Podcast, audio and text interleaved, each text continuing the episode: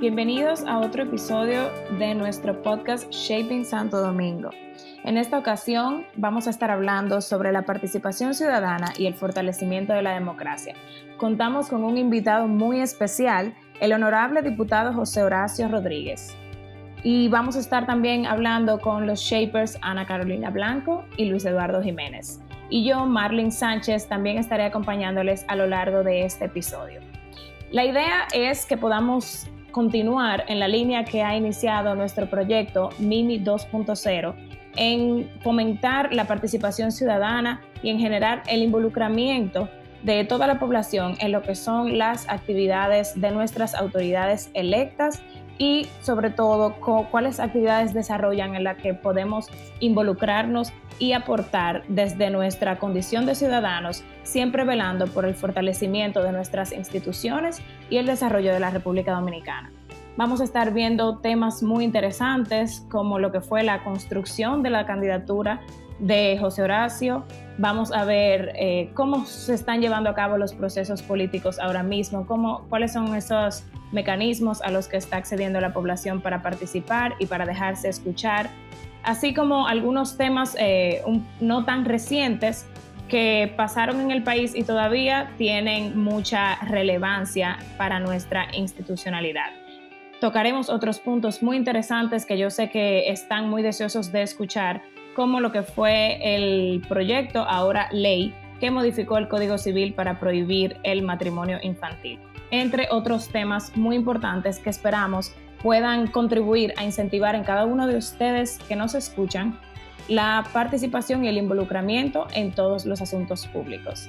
Bienvenidos y bienvenida Ana Carolina y a José Horacio y Luis Jiménez.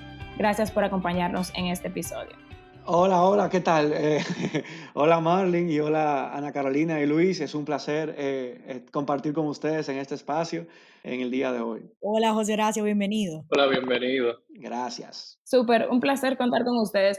José Horacio, el primer tema quizás con el que nos gustaría iniciar este episodio es con cómo surge esta candidatura con el lema que conocemos, yo sé, todas y todos que estamos escuchando, de la buena política cómo surge, cómo se concretiza eh, hasta llegar al punto de hoy ocupar una curul en la Cámara de Diputados. Mira, yo siempre digo, porque uno acostumbra a escuchar que en nuestro país, eh, siempre, sobre todo los más adultos, no, que en nuestro país la juventud es apática, que la juventud no participa, que los jóvenes lo que están en dembow, en, lo que sea, pero no, que, que no tienen un compromiso social o político y que no se involucran en los temas que afectan al país.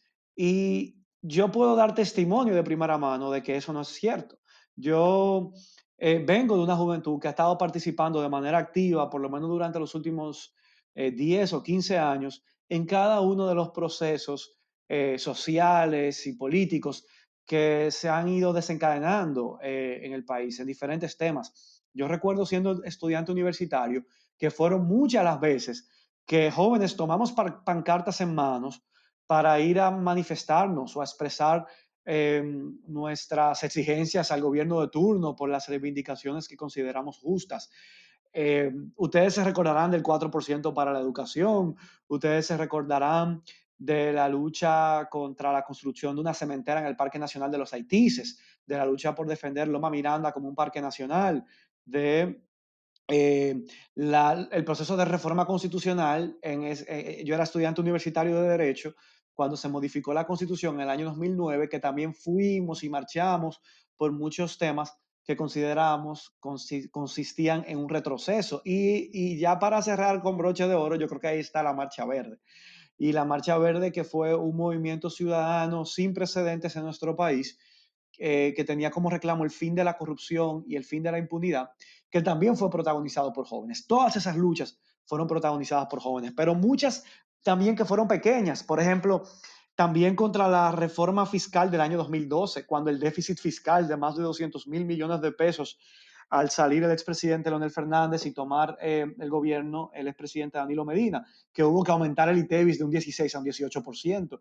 La plaza, el Parque Independencia se llenó con más de 10 mil manifestantes. Yo en ese momento estaba en España haciendo una maestría en Derecho Público y recuerdo que un grupo de estudiantes dominicanos fuimos frente a la embajada y también protestamos.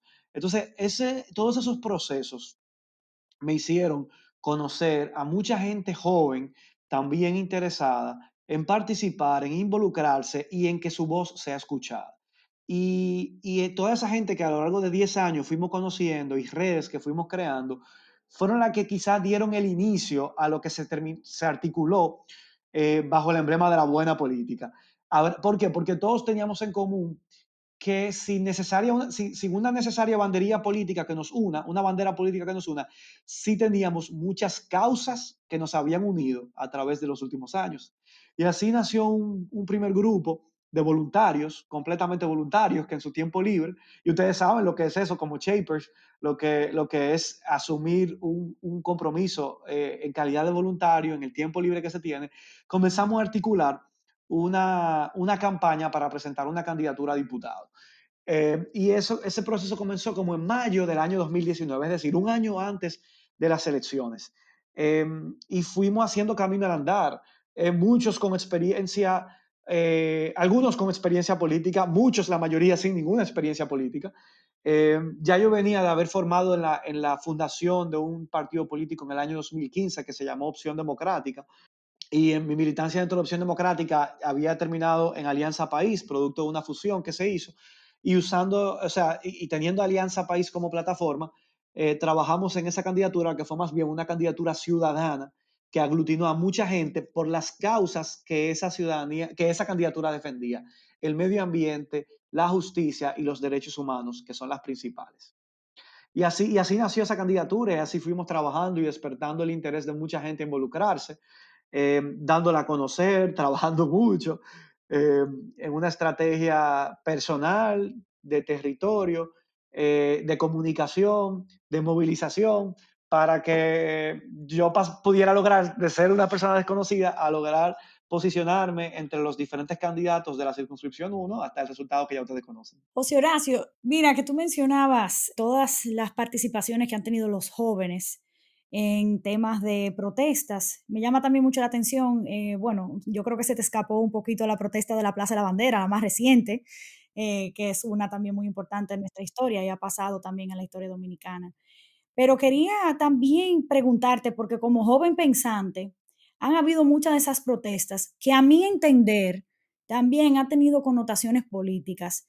Y quizás muchos de nuestros jóvenes eh, van porque va la mayoría o tal vez no investigan, porque cuando hablamos de protesta por el déficit fiscal, se entendía como que ese dinero estaba en, en, cierto sitio y que realmente no se provocó porque se, se pedían préstamos para infraestructura, eh, quizá algunos partidos políticos lo aprovecharon para eh, echárselo a otro partido, o sea, hay, hay, protestas que también han sido tejiversadas. ¿Qué tú crees en cuanto a eso? Eh, en cómo los jóvenes también pueden protestar con una causa. Y te menciono la de la Plaza de la Bandera porque yo entiendo que esa sí que de verdad era una bastante justificada. La del 4% también entiendo que tiene su justificación, aunque a mi entender tampoco ha sido la aplicación por la cual nosotros protestamos, o sea, no, no era el motivo, no necesariamente era para obras de infraestructura que se estaba pidiendo. No sé, me interesaría saber tu opinión en cuanto a protestar, pero también con conciencia, porque nosotros en los Global Shapers, cuando hablamos del voto consciente, cuando hablamos de todo estos movimientos, queremos también que los jóvenes entiendan el por qué se está haciendo y que lo hagan exactamente a, a conciencia. Mira, todos esos fueron movimientos sociales y los movimientos sociales tienen una particularidad, que tienen reivindicaciones políticas, aunque no busquen un fin político. A ver, eh, me explico. Todas las reivindicaciones, por ejemplo, incluso la de la Plaza de la Bandera, la del 4% para la educación, eran reclamos políticos. Porque al final, ¿qué es la política? La política es la, la ciencia que trata del gobierno, de la organización, de cómo funciona y se organiza la sociedad, el Estado y de todas las actividades de los que gobiernan y aspiran a gobernar eh, los asuntos públicos de un país. Entonces, cuando definimos así la política y tú estás pidiendo, tú te reúnes como grupo de ciudadanos a pedir que el Estado asigne un 4% del PIB a la educación, eso es un reclamo político. El reclamo de Marcha Verde, por ejemplo, fin a la corrupción y a la impunidad, eso es un reclamo político. Y el último, el más reciente, como tú dices, que fue principal y netamente protagonizado por jóvenes, que le dieron origen, el de la Plaza de la Bandera, también era un reclamo político por pedir elecciones limpias, justas, democráticas. Entonces, la, diferencia es que quienes se organizan en un movimiento social exigen una reivindicación, un reclamo o una, eh, la adopción de una medida, pero no están buscando el poder. Esa es la diferencia de un movimiento social de un partido político. Ambos hacen reclamos y, tienen un discurso político. La diferencia es que el movimiento social muere cuando se logra la reivindicación que exigía o reclamaba. En cambio, el, partido político eh, es eh, indefinido en el tiempo porque su objetivo es alcanzar el poder para poder ejecutar o implementar esas reivindicaciones políticas que tienen sus partidarios o sus seguidores, que pueden coincidir con las del movimiento social, como ha pasado en muchas ocasiones. Eh, pero al final yo creo que todo es político. Eh, y, eso no es malo que sea político. Yo creo que al revés. Si nosotros queremos lograr solucionar un problema social, hay que politizarlo. Y muchas veces vivimos en un país en el que se dice, no, no, no lo politice, como si politizarlo fuera algo malo. Pero ¿qué significa politizarlo? Bueno, llevarlo y traducirlo a políticas públicas, a, los, exigir de los tomadores de decisiones que nosotros elegimos con nuestro voto, que lo asuman a través de propuestas que le puedan dar una respuesta a ese reclamo o a esa reivindicación. Si no se politiza, nunca pasará nada, no dejará de ser un simple reclamo para poder pasar a ser una solución o una política pública que tenga un impacto en diferentes sectores o segmentos de la sociedad según sea el área eh, por la cual se está reclamando, ya sea medio ambiente, ya sea derechos de carácter laboral, educación, o sea, no importa eh, de qué se trate, pero al final hay que politizarlo. La diferencia es desde qué trinchera lo hacemos. Puede ser desde un partido político que tiene el objetivo de implementar esa política pública, puede ser de un movimiento social que solamente reclama, exige y luego monitorea, vigila, eh, pero no le toca ejecutarlo porque ya para eso sí están las autoridades políticas. No, sí, tú tienes mucha razón. Y de hecho eh, eh, es bueno, así como lo comentan, lo que pasa es que también en nuestro país hay una sensación de que muchas de esas marchas quizás, eh, bueno, una percepción de que vienen también un poco manipuladas por los mismos partidos políticos para beneficiar o perjudicar a, un partido. Pero bien, tú tienes la razón, el pueblo es el que tiene que, que hacer su reclamo y también velar porque se cumpla. Y si no se cumple, pues entonces eche su voto en contra en, la próxima elección. O sea, algo que, que, nos llamó mucho la atención en nuestro proyecto Mi, Derecho a Mi Voto fue cómo ha aumentado significativamente la participación de, de, las personas en los procesos políticos y de gobernabilidad con el uso de las redes sociales. Entonces, queríamos saber tu opinión de ahora en un momento post-electoral, eh, ¿dónde estamos? ¿La gente sigue participando? Eh, ¿Qué estamos ahora? Bueno, yo creo que sí, que, que, la ciudadanía aprendió a expresarse y no va a dejar de hacerlo. Yo espero que no deje de hacerlo. Eh, yo siempre lo decía en campaña y ahora lo veo todavía más claro y necesario que nunca, es de contar con la ciudadanía organizada como aliado, como aliada para poder lograr los cambios que desde dentro se necesitan impulsar muchas veces me decían, bueno, ¿y qué tú puedes lograr siendo un diputado solo en, una, en un partido minoritario? Pero cuando tú puedes, como legislador, canalizar los deseos, las demandas, las reivindicaciones, expectativas de, todo un pueblo que está afuera esperando algo, pues entonces así sí se puede, porque, porque tú tienes todo un pueblo como aliado.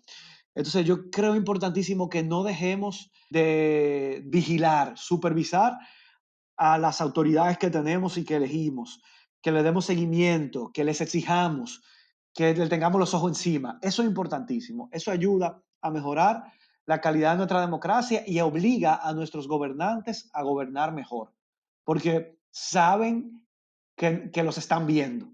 Sabemos que nos están viendo. Eh, y no es lo mismo, porque cuando tú sientes, mira, yo puedo hacer lo que me da la gana y no va a pasar nada porque nadie, nadie me está viendo, nadie me está vigilando, nadie me tiene un ojo encima y si yo hago, no pasa nada, pues entonces eso hace que quizás se cometan eh, actos eh, delictivos, más niveles de corrupción y decisiones que se toman no para favorecer a la mayoría, sino quizá para favorecer a un pequeño grupo. y, eso, y eso es la mala política.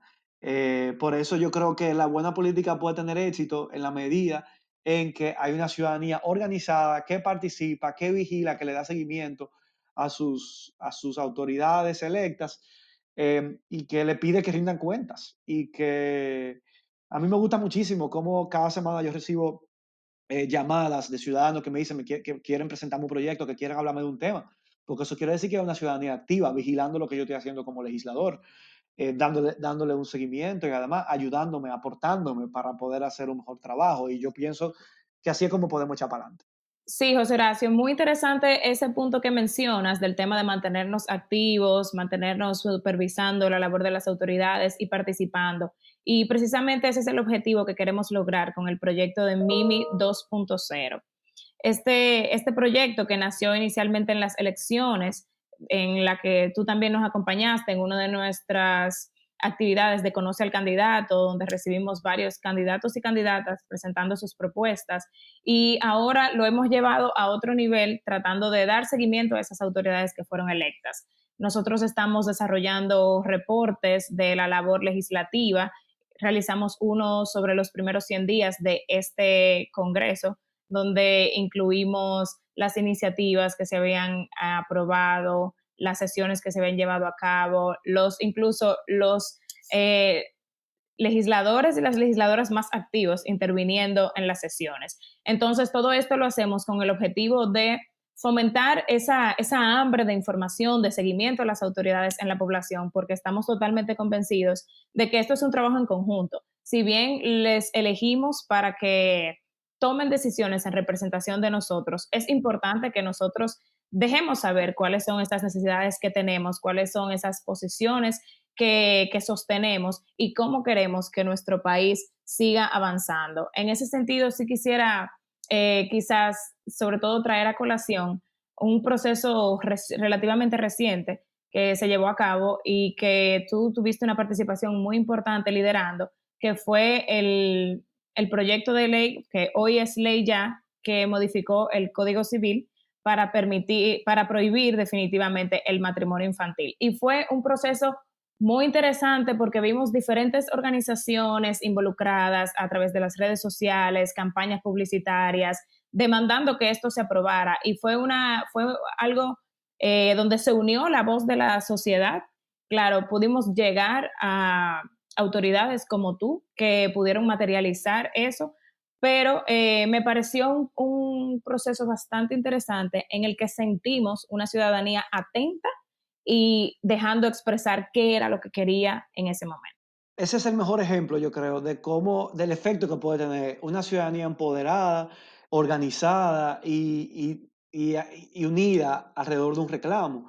Y cómo con esa ciudadanía organizada, empoderada, reunida alrededor de un reclamo, y un, legislador o un pequeño grupo de legisladores que asuman esa, esa reivindicación, ese tema, eso se puede lograr una, un cambio concreto y específico. Y la primera ley del año 2021 es justamente una ley, autoría nuestra, que nosotros introdujimos al Congreso eh, en conexión con esa ciudadanía y con, esa, y con esos movimientos que desde la sociedad civil eran muchos que reclamaban para que se prohibiera la posibilidad de que menores de edad contraigan matrimonio en la República Dominicana porque es uno de los principales problemas eh, de derechos humanos que afectan sobre todo a las niñas y adolescentes de nuestro país y que le impiden el desarrollo eh, de, un futuro digno, eh, que puedan formarse, educarse, prepararse para ser personas autosuficientes en la vida y, y además construir relaciones de pareja en condiciones de equidad eh, disminuyendo así eh, los altos índices de violencia eh, que, que, exhibe nuestra sociedad basada en género y de feminicidios. Entonces, ese, ese es el mejor ejemplo. Y para mí me siento sumamente complacido, satisfecho saber que en estos primeros seis meses de mi ejercicio como legislador ya podemos exhibir como equipo un, un logro muy concreto que había sido un reclamo de muchos años en un país en el que hacía mucho, diferentes actores políticos también habían luchado por lograrlo, pero no había sido posible eh, hasta ese momento. Eh, y nosotros se nos ocurrió la idea de separar el tema del Código Civil. Nosotros tenemos un Código Civil pendiente de aprobarse que tiene más de 2.500 artículos, es un faro de más de 500 páginas, que ya yo que conozco un poco la dinámica del trabajo legislativo, sé que eso tomará por lo menos un año de, de, discusión y de estudio.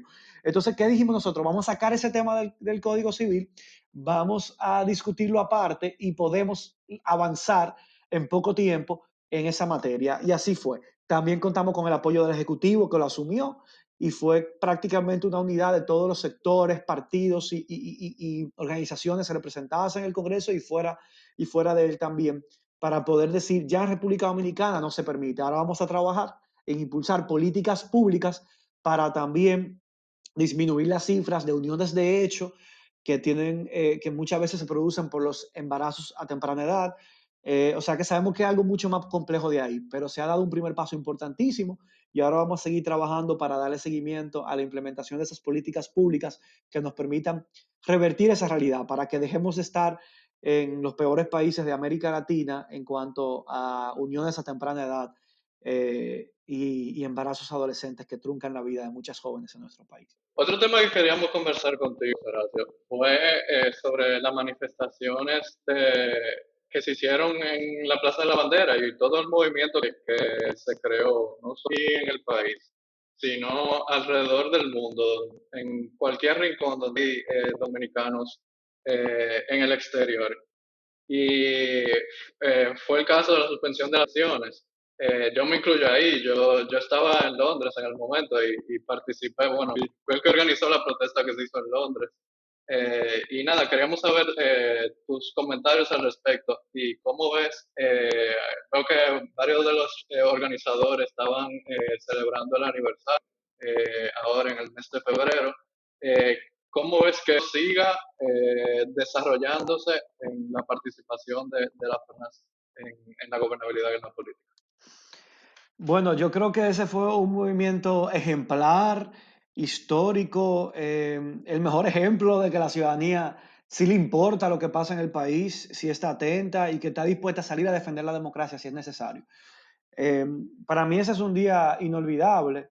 Eh, yo recuerdo que a mí se me salieron las lágrimas como de indignación, de frustración, em, cuando en la tarde con mi equipo eh, de trabajo que estaba colaborando en la campaña conmigo, todos los voluntarios, Fuimos esa tarde al Monumento a los Héroes de Constanza, Maimón y Estero Hondo, donde están los restos de los expedicionarios, y fuimos allí a reflexionar, a, a pensar en lo que había pasado y en lo que se podía hacer. Y de ahí recuerdo que salimos para la Plaza de la Bandera, el mismo domingo 16 de febrero, que se habían suspendido las elecciones. Y allá nos encontramos con más gente que se autoconvocó de alguna manera, que fue un poco porque, porque sentía que tenía que hacer algo y no sabía qué hacer y arrancó para allá.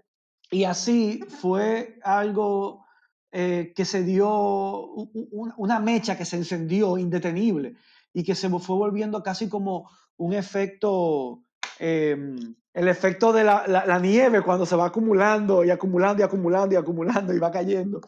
Eh, tuvo un efecto así de esa naturaleza que fue creciendo, creciendo, creciendo, como una bola de nieve que fue creciendo, creciendo y que, y que ya no se podía controlar y que terminó de alguna manera eh, marcando la salida del partido de gobierno del poder.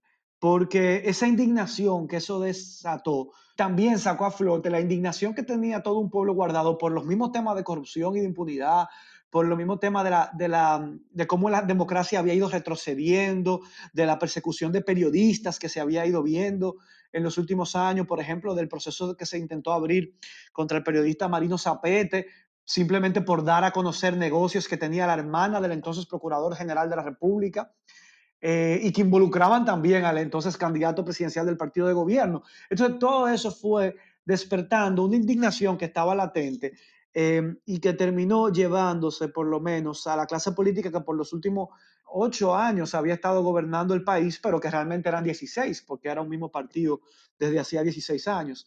Eh, yo creo que eso fue una lección, una lección para la clase política, la de ese momento y la que venga después, de que eh, no se puede equivocar y de que eh, tiene que tenerle miedo a un pueblo cuando un pueblo sale y dice ya basta. y además de que los procesos electorales en la República Dominicana son algo sagrado y que nadie está dispuesto a que con eso se juegue. yo creo que esa fue la lección y una lección importantísima, necesaria y que esperemos que producto de esa expresión del pueblo que se mantuvo durante todos esos días eh, de manera cívica, organizada, expresando su rechazo contundente a lo que pasó, eh, sea también un recuerdo que haga que, que nunca eso se repite, se repita lo que pasó ese 16 de febrero, de que nunca se repita y que si vuelve algún día a pasar, los autores de algún crimen contra la democracia de tal magnitud sepan que no va a quedar impune ese crimen. José Ignacio, tú como joven, yo quisiera que tú brevemente nos explicara un poquito cuál fue tu trayectoria en el tema de participación para sí mismo, a jóvenes que quieran involucrarse, qué mecanismo de participación puedan tener, cómo, cómo esos jóvenes pueden permanecerse activamente, eh, tanto en política como en reclamos sociales. Así que déjanos saber más o menos qué podríamos hacer para involucrar. Yo creo que las redes sociales son la mejor eh, manera de poder darle seguimiento y conocer quiénes coinciden con nosotros en los temas que nos preocupan. Por ejemplo, ahora está sobre la mesa el tema de la posibilidad de que pueda ser explotada eh, Loma Miranda para extraer eh, minerales, sea oro, plata, no sé bien.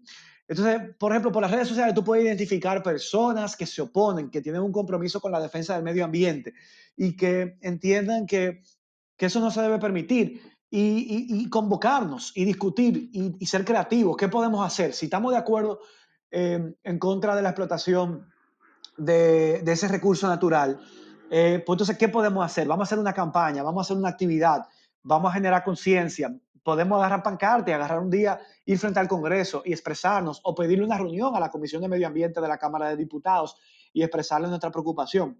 Hay muchos mecanismos de participación y yo creo que nosotros, como jóvenes, como generación, no podemos dejar de lado también la participación política, porque al final la política es la herramienta que tiene la los ciudadanos para poder participar de lo público y lo público nos compete y nos afecta a todos y a todas. Entonces, si dejamos la política a, a otros, estamos dejando vivir sobre las reglas que diseñan, crean, impulsan y hacen cumplir otros. Entonces, yo creo que es importantísimo también, claro, impregnándola a la política, las causas en, las que nosotros creemos. Eh, porque al final, ir a la política por ir al Estado, eso para mí no tiene sentido. Eso sería más de lo mismo. La idea es que desde esas posiciones que a través de la política podemos ocupar, nosotros podamos lograr cambios que permitan construir una sociedad de derechos, servicios públicos de calidad en la República Dominicana, luchar porque por mayores posibilidades de crecimiento económico, generando riquezas como país y logrando fomentar que esas riquezas también puedan ser redistribuidas para que todos vivamos mejor eh, en la República Dominicana. Para eso debe servir la política y todo el que esté dispuesto a que la política sea una herramienta para luchar por esa sociedad con más justicia, con más prosperidad, pues entonces involucrémonos, participemos eh, y, y saquemos de los espacios de toma de decisiones a quienes solamente quieren la política para enriquecerse o para eh, eh, beneficiar a sí mismo y a los suyos. Entonces es una lucha constante y, política siempre habrá. La pregunta es quiénes la están ejerciendo, qué fines buscan eh, a través de su participación en ella. Super José Horacio, muchísimas gracias por, por todos los comentarios y todos los insights que, que hemos tenido contigo en este episodio. La verdad que nosotros muy, muy honrados de contar contigo en esta ocasión y eh, en las anteriores en las que nos has apoyado y sabemos que en ti, eh, no solamente los shapers, sino todos los jóvenes eh, dominicanos y la población en general, especialmente la que representas, tenemos un aliado en la Cámara de Diputados. Antes de despedir este episodio, nos gustaría pues darte la oportunidad si tienes algún mensaje con el que quisieras despedir a todas las personas que nos están escuchando ahora mismo para quizás incentivar a que no se hagan oídos sordos ni volteen la mirada al acontecer, sino a que pues participen y se involucren. A nosotros como jóvenes nos, queda toda una vida por delante y eh, el país en el que nosotros vamos a vivir los próximos 10, 15, 20 o 30 años va a depender de las decisiones que tomemos hoy como, como, como país, como sociedad, desde el Estado principalmente. Entonces, a nosotros qué más nos va a impactar eh, vivir en ciudades sostenibles, en un país que camine hacia la sostenibilidad, que no malgaste todos los recursos que tiene, que son limitados, para que la próxima generación también encuentren un, país en el cual puedan vivir y que no está completamente endeudado y, que, y en el que no hay oportunidades. Entonces, eh, eso es lo que yo le quiero invitar, a que nunca dejemos que otros decidan por nosotros, a que siempre nosotros seamos eh, partícipes de las decisiones que, que, como país estamos llamados a tomar y, y el rumbo que el país, eh, por el que el país se vaya a causar va a depender de eso. Eh, por eso esa es mi invitación y, y, y, por eso me encanta lo que hace Global Shapers, porque yo sé que una comunidad de jóvenes que están siendo actores activos eh, de, la, de la vida en la sociedad y esperando que una vez ya pasen a otra etapa, sigan siendo activos, sigan participando desde cualquier espacio con el que se sientan cómodos e identificados. Muchísimas gracias nuevamente. Efectivamente, ese es el mensaje. Y bueno, yo les invito en nombre de todo Global Shapers y mis compañeros Shapers, Luis Eduardo y Ana Carolina, a mantenerse atentos a nuestras redes sociales y a las próximas actividades que estaremos incentivando desde el proyecto Mini 2.0 y las demás iniciativas que desarrollamos desde Global Shapers Santo Domingo Hub. Y la verdad que invitarles, como José Horacio nos mencionaba, a seguir participando, a seguir informándose sobre todo de fuentes confiables y seguir atentos y atentas a todo el acontecer nacional, pues el país al final es de todos, pero también somos todos y cada uno, cada una de nosotros tenemos una responsabilidad con él. Muchas gracias por escucharnos y nos seguimos en contacto en el próximo episodio de Shaping Santo Domingo.